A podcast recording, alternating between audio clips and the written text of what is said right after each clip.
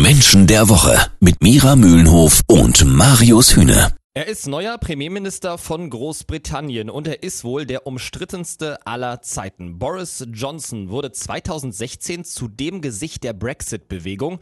Kurz später wurde er Außenminister und jetzt führt er Great Britain sogar an und will den Brexit auch ohne Deal mit der EU unter Dach und Fach bringen. Doch warum ist Johnson so umstritten und erinnert er eigentlich zu Recht viele, nicht nur wegen seiner Frisur, an Donald Trump. Wir fragen Erkenntniscoach Mira Mühlenhoff. Hallo Mira. Hallo.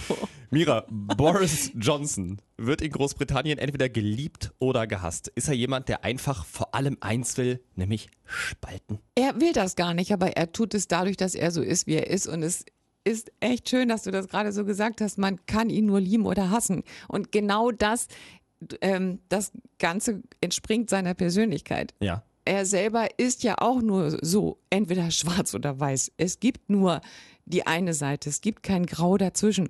Der ist in allem so extrem, dass es nur diese Pole gibt. Und genau so reagieren die Menschen auf ihn. Es gibt die, die ihn absolut feiern und man denkt, wieso das jetzt? Und es gibt die, die sagen, ey, geh mir, geh mir mit diesem Typen weg. Äh, verstehe ich jetzt aber nicht ganz. Heißt es ist eigentlich gar keine Absicht, dass er so spalterisch, sage ich mal, unterwegs ist, so provokant unterwegs ist und alles in zwei Lager aufteilt? Das Nein, das ist nicht seine Absicht. Es er würde am liebsten von allen geliebt werden.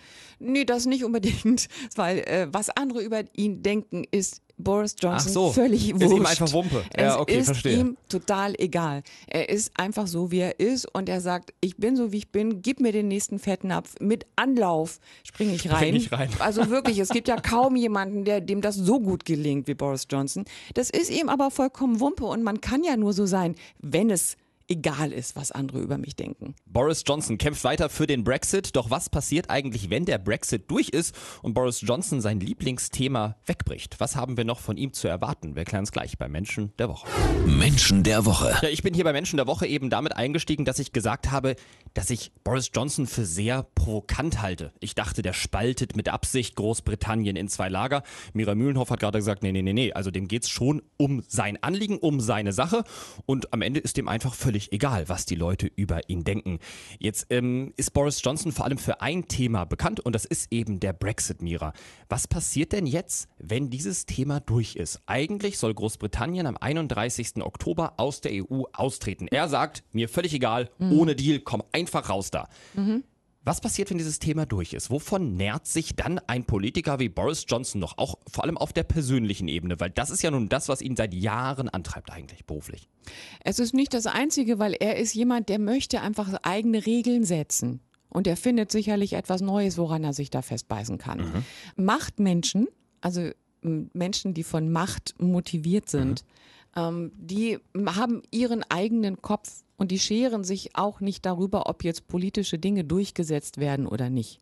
Das heißt, es fällt ihnen was Neues ein, da wollen sie wieder neue eigene Regeln setzen, sie wollen wieder was eigenes durchsetzen. Es sind Menschen, die wollen einfach das, was ihnen morgens beim Aufstehen in den Kopf kommt, durchsetzen, egal was da kommt, wie so ein Bulldozer oder so ein Nashorn, das losrennt und sagt, ist mir egal, ich mache hier alles platt. Das ist ganz interessant, weil Macht und Politik, da, ich glaube, da merken wir alle, irgendwie passt das ganz gut zusammen offensichtlich. Hat bestimmt schon viele Machtmenschen in der Politik gegeben, könnte ich mir vorstellen, auch viele erfolgreiche. Ja. Aber ist das nicht genau der Politikertyp, der vielen mittlerweile so auf den Geist geht?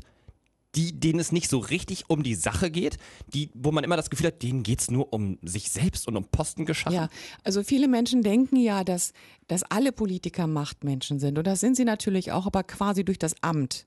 Wenn der innere Antrieb, also der innere Motor Macht ist, ähm, dann, dann haben wir es da mit einem anderen Kaliber zu tun, weil dann sind es Politiker, die sich eben nicht drum scheren, was andere denken. Denken wir mal an Franz Josef Strauß. Mhm. Ja, waren ja nicht alle Menschen so oder alle Politiker so wie Franz Josef Strauß.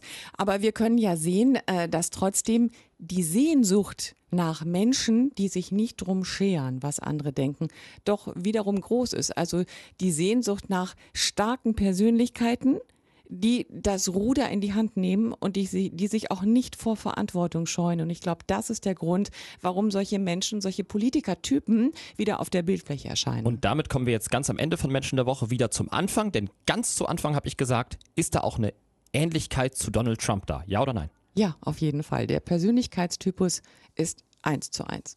Das gibt's doch nicht. Nicht Doch. nur die Frisur, auch der Persönlichkeitstypus. Vielen Dank an der Kenntniscoach Mira Mühlenhof.